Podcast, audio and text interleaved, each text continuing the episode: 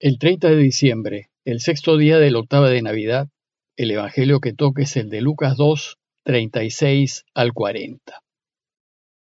En aquel tiempo había una profetisa, Ana, hija de Fanuel, de la tribu de Aser. Era una mujer muy anciana, y de jovencita había vivido siete años casada, y luego viuda hasta los ochenta y cuatro. No se apartaba del templo día y noche, sirviendo a Dios con ayunos y oraciones acercándose en aquel momento, daba gracias a Dios y hablaba del niño a todos los que aguardaban la liberación de Jerusalén. Y cuando cumplieron todo lo que prescribía la ley del Señor, se volvieron a Galilea, a su ciudad de Nazaret. El niño iba creciendo y robusteciéndose, y se llenaba de sabiduría, y la gracia de Dios lo acompañaba. El contexto del relato de hoy es la presentación de Jesús en el templo y la purificación de María. María y José, esa joven pareja, con un niño de apenas mes y medio de nacido, había subido al templo de Jerusalén para cumplir con lo mandado por la ley. Y al entrar al templo se encontró con el anciano Simeón, quien emocionado al ver a Jesús, lo reconoció como el Mesías Salvador, lo tomó en brazos y lo alabó públicamente como la luz de las naciones y la gloria de Israel.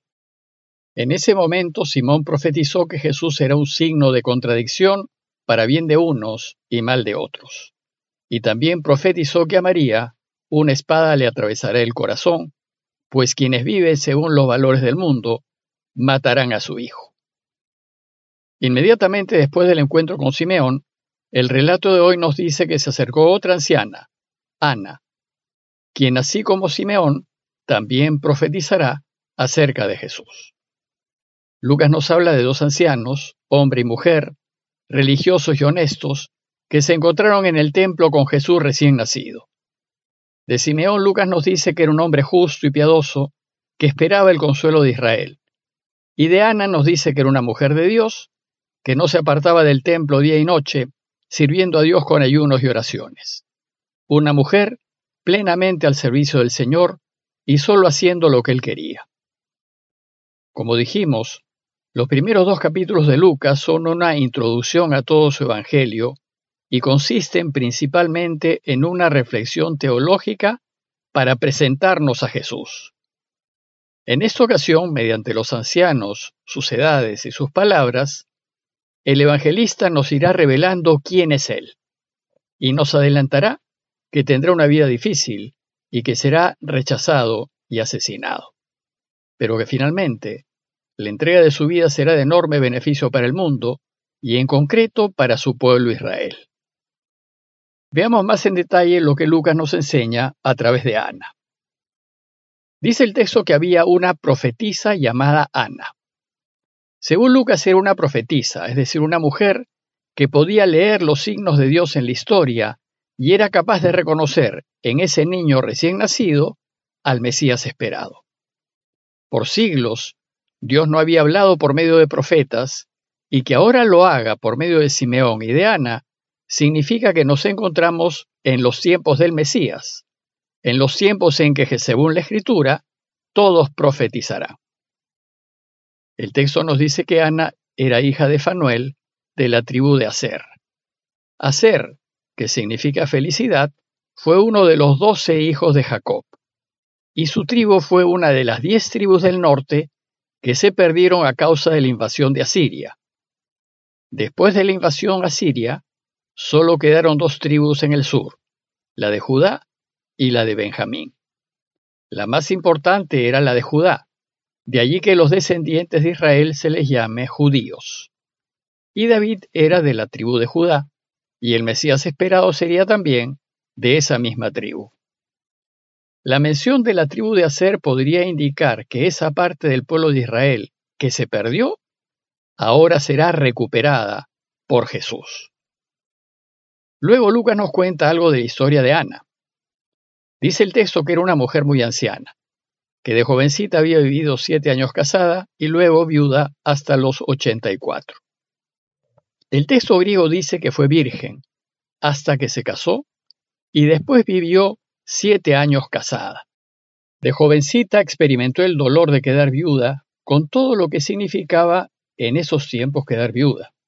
Sin embargo, no fue una mujer que vivió amargada con Dios, sino todo lo contrario, más bien agradecida, y se puso a su servicio y llegó hasta los 84 años de vida. 84 es igual a 12 por 7, en donde 7 es el número de la plenitud, el número de la perfección, y 12 es el número de las tribus de Israel. El número 84 nos indica que Ana encarna la plenitud de las tribus de Israel, la plenitud del pueblo quien por siglos vivió en espera del Mesías. Y dice el texto que, acercándose en aquel momento, daba gracias a Dios y hablaba del niño a todos los que aguardaban la liberación de Jerusalén. Ana estaba agradecida con Dios, pues finalmente se había acordado de su pueblo. Y entonces anuncia a todos los que esperaban la liberación de Israel que el Mesías es Jesús. Son dos ancianos quienes reconocen al Mesías en ese niño de mes y medio, pues en esos tiempos ya no todos esperaban al Mesías. Muchos, jóvenes, habían perdido la esperanza. Sin embargo, un pequeño grupo continuó esperando contra toda esperanza. Y a ellos Ana les anuncia con alegría que sus esperanzas se han cumplido en Jesús. El relato termina diciéndonos que cuando cumplieron todo lo que prescribía la ley del Señor, se volvieron a Galilea, a su ciudad de Nazaret y el niño iba creciendo y robusteciéndose, y se llenaba de sabiduría, y la gracia de Dios lo acompañaba. Terminadas sus obligaciones en el templo, María, José y el niño se fueron a vivir al norte, a la región de Galilea, al pequeñísimo y desconocido pueblito de Nazaret. Y después de decirnos dónde vivirá y dónde se criará Jesús, Lucas nos resume, en unas pocas palabras, toda su infancia desde que llegó hasta que tuvo 12 años. Después Lucas solo nos relatará lo sucedido en Jerusalén 12 años después, cuando Jesús se quedó en Jerusalén sin saberlo sus padres. Pero, ¿y qué pasó en esos primeros 12 años? ¿Y qué pasó después de los 12 hasta que tuvo más de 30 años? Como sabemos, Jesús recién salió de su anonimato cuando tuvo más de 30 años de edad es decir, cuando empezó a anunciar públicamente la buena noticia del reinado de Dios. Antes fue un completo desconocido, solo un carpintero en Nazaret. Bueno, pues a todos esos primeros más de 30 años de la vida de Jesús se los conoce como el tiempo de su vida oculta, pero oculta no en el sentido de escondida, sino en el sentido de desconocida, pues nada se sabe de ella. No hay ningún documento, texto o fuente o referencia alguna, ni judía ni romana de la época, que nos diga algo de todos esos años de la vida de Jesús. No hay nada. Pero ¿y por qué los evangelios no nos cuentan nada de la infancia y juventud de Jesús? Porque como ya dijimos, los evangelios no son biografías de Jesús y no les interesa contarnos su vida.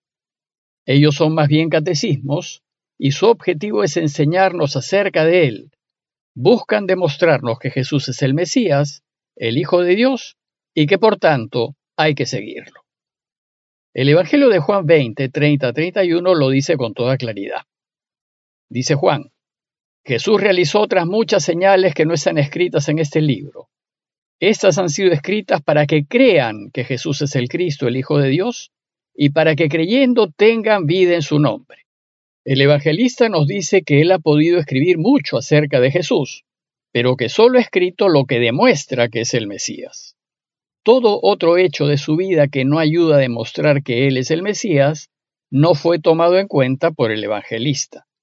De esto se deduce que durante sus más de 30 años de infancia, juventud y adultez, Jesús no hizo absolutamente nada que demostrase que fuese el Mesías. Durante todos estos años vivió como un niño, luego como un joven campesino, hijo de artesano, y después como un honesto carpintero de Nazaret, total y completamente normal. Fue un campesino más, excepto que tuvo una inteligencia extraordinaria, una personalidad encantadora y una bondad que debió llamar la atención. Pero nada hizo de especial que haya indicado que sea el Mesías. Por eso los de su pueblo se extrañaron cuando volvió después de hacerse bautizar por Juan. Nos dice Marcos 6, 2, 3. que la multitud al oírle quedaba maravillada y decía, ¿Y de dónde le viene esto? ¿Y qué sabiduría es esta que le ha sido dada? ¿Y esos milagros hechos por sus manos? ¿No es este el carpintero, el hijo de María? Es decir, la gente de su propio pueblo, en donde vivió por más de treinta años, se asombró al escuchar a Jesús, pues mientras vivió entre ellos nunca demostró tal sabiduría. Pero mucho se ha especulado acerca de la vida de Jesús en esos años desconocidos, y se han deducido extrañas teorías de lo que hizo Jesús en esos años. Todas esas teorías no tienen ni pies ni cabeza, pues no hay documento alguno que las avale. Son meras fantasías febriles de quienes no siguen un riguroso método científico para probar una hipótesis. Volviendo al texto de hoy, lo más razonable es pensar que Jesús, todos esos años vivió en Nazaret, de lo contrario los judíos que son muy nacionalistas lo hubiesen rechazado, y como cualquier otro niño del lugar, fue creciendo física, psicológica y espiritualmente y en ese tiempo fue aprendiendo todo lo que supo. La expresión llenarse de sabiduría indica que fue conociendo la voluntad de su padre, es decir, aprendió a discernir, y desde muy pequeño debió haber elegido hacer solo lo que su padre quería. Y por eso nos dice el texto que la gracia del Señor lo acompañaba. Y como dice la carta a los Hebreos 4:15, Jesús fue probado en todo, igual que nosotros, excepto en el pecado, pues cada vez que eligió, lo hizo en favor de su Padre, haciendo siempre su voluntad. Pidámosle pues a Jesús, que nos entiende, porque fue igual a nosotros en todo, que nos ayude a llegar algún día a ser como Él.